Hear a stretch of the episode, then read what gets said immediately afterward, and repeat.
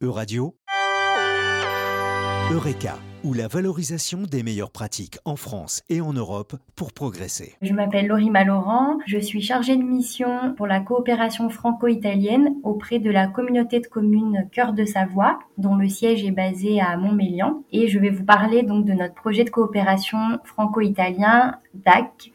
Tout le travail qui est mené dans le cadre du projet DAC fait partie d'une vision plus large que nous menons sur notre territoire sur le plus long terme.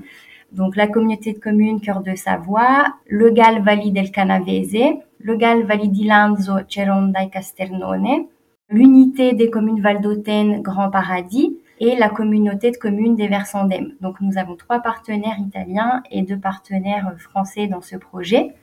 Et ces cinq partenaires décident, euh, il y a environ deux ans, d'approfondir euh, leur engagement dans la constitution d'un GECT, donc ce qu'on appelle un groupement européen de coopération territoriale. Le projet DAC donc a démarré euh, cette année, donc au 1er janvier 2022, et se terminera le 31 mars 2023. Donc c'est un projet d'une durée de 15 mois. Il est financé dans le cadre du programme Interreg euh, Alcotra 2014-2020.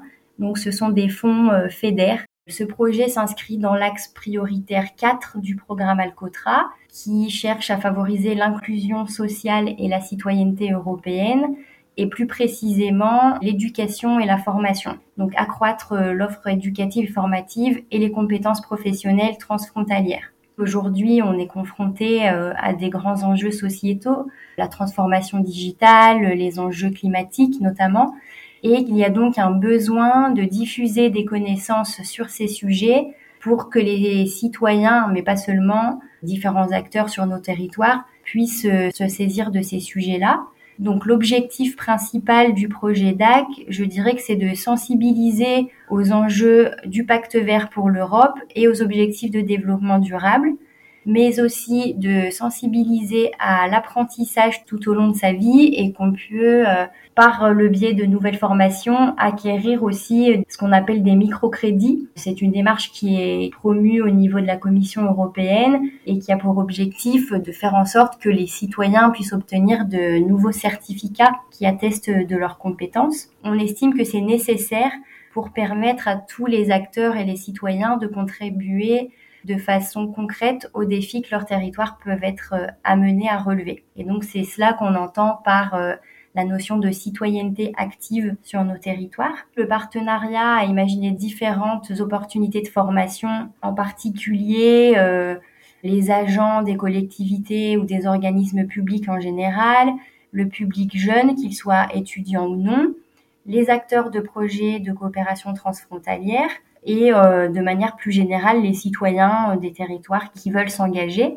Nous travaillons actuellement à la création d'une plateforme de formation en ligne qui recueillera des supports euh, de formation de type MOOC, donc des formations digitales, en valorisant surtout des supports qui ont déjà fait leur preuve au niveau européen, mais qui ne sont pas forcément disponibles dans les langues de nos cibles, donc en français et en italien. Et puis, on a aussi euh, des objectifs de formation en présentiel, dont euh, nous-mêmes, partenaires de projet, sommes les cibles, puisque nous aussi, finalement, il faut qu'on puisse euh, approfondir, développer certaines connaissances qui nous seront utiles pour le développement de nos territoires demain ou qui nous seront utiles pour renforcer notre coopération.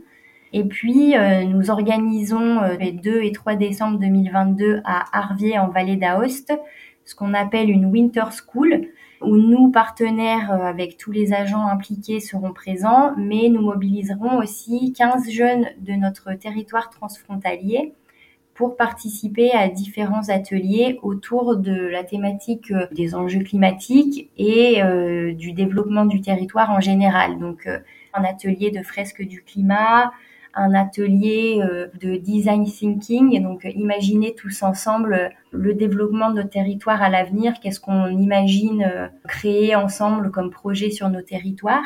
Une des activités aussi importantes du projet DAC, c'est la création d'un centre de formation territoriale, un espace de coworking transfrontalier. Donc ça, c'est un bâtiment qui est en, cours de restructuration à Arvier en Vallée d'Aoste Et on espère que ce sera un lieu où la coopération transfrontalière se renforce entre la France et l'Italie.